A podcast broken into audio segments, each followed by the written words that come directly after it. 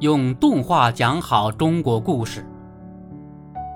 正在热映的动画电影《长安三万里》，是追光动画继《新传说》《新神榜》两大系列之后，新文化系列的开篇之作。该系列旨在以动画电影的形式，再现中华优秀传统文化中的重要人物和经典作品，展现中华文化在当代的自信和力量。立项之初。我们就确立了创作关键词：唐风、诗意、壮美、考究，力图展现盛唐的恢宏气象、诗人的群像风采和唐诗的美妙意境。故事力求依据史实，做到大事不虚，小事不拘。为此，主创团队进行了大量的文献研读、实地采风和专家意见研讨，同时。一些历史空白也为故事创作提供了空间，并通过史料进行合理推断，丰富故事情节，完整人物塑造。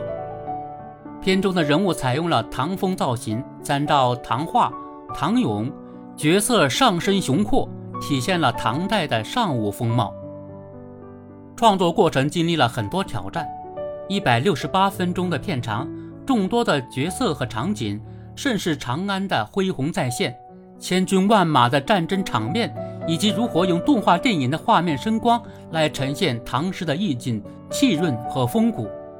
片中共提及四十八首唐诗，我们将《黄鹤楼》《燕歌行》《将进酒》三首诗用风格不同的画面呈现出来。尤其是《将进酒》三分半钟片段的设定和制作，主创团队花了近两年时间，极尽诗仙的狂放和浪漫。这一片段需要在现实与幻想中来回切换，在哪一刻进入幻想，我们反复斟酌，决定在“千金散尽还复来”这一句，泼酒变水，水中现鹤，巨鹤驮起李白。李白又带上高适、杜甫、岑夫子、丹丘生，诗人们乘着翱翔的巨鹤飞到天上，随之勾勒出疑是银河落九天的场景。这一个镜头，我们就做了半年，只为呈现出更远阔的空间感。整部电影镜头、表演、特效、配音都反复打磨，与诗意相得益彰。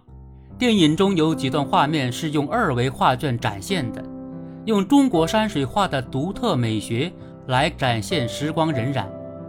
配乐结合了丰富多彩的民族乐器，古琴、琵琶、箜篌。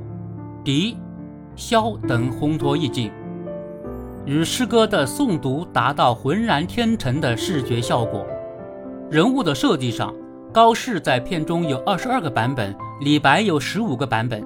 从衣服、胡子到皮肤纹理都有不同的设计，甚至骑的马匹都有很多种。随着《长安三万里》的热映，恢宏的盛唐故事再现眼前。于千年后的观众心灵交汇，遥望盛唐，我们为李白、高适、杜甫等诗人跌宕的人生而感慨万千。《长安三万里》是献给盛唐的一曲颂歌，也是写给今人的一封家书。无论是各代先贤、英雄人物，还是访士民众、田野村夫，都为家园之安居兴旺孜孜以求，舍身立命。他们不坠青云之志。亦不乏诗酒之兴，诗酒也将一直伴着我们，歌颂时代年华、友情、爱情、日月山川。《长安三万里》是追光动画推出的第八部作品，也是追光动画成立十年之作。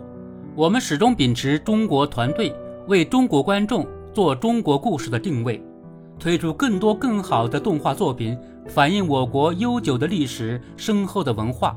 广大观众对作品的认可和喜爱，传承中华优秀传统文化的使命感，一直是激励我们前行的不竭动力。